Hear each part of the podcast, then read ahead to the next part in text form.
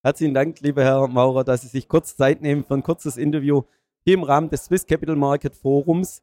Sie haben gerade die Keynote gehalten. Ja, was sind die Herausforderungen für die Schweizer Unternehmen derzeit? Ich glaube, das Hauptkriterium ist das Vertrauen. Kein Vertrauen verlieren, sondern gewinnen, weil die Geschäfte basieren auf einem Vertrauensverhältnis.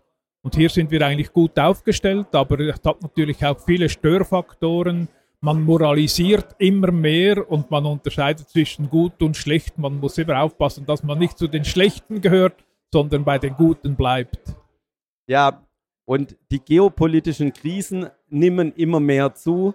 Sie waren lange Jahre der Vorsteher des Finanzdepartements hier in der Schweiz. Wie sind denn die Schweizer Unternehmen, vielleicht auch im Gegensatz zu den ausländischen oder europäischen Nachbarn, die Unternehmen aufgestellt? Sind sie krisensicher?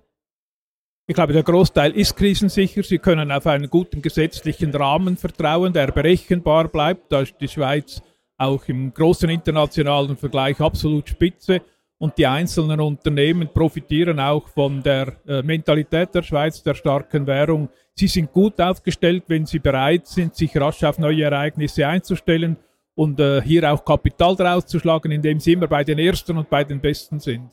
Ja, der Schweizer Franken insgesamt wertet die letzten Jahre immer weiter auf. Wird es zunehmend auch ein Problem für die Schweizer Unternehmen, was den Export angeht?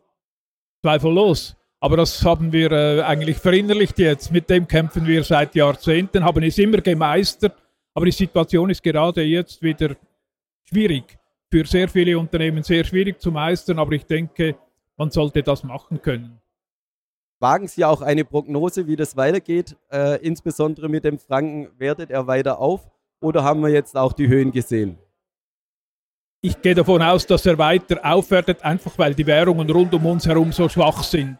Äh, vielleicht ändert das etwas nach den Wahlen in Amerika, aber Europa mit dem Euro bleibt schwach und wird eher schwächer werden. Ja, ganz herzlichen Dank für die Aussichten.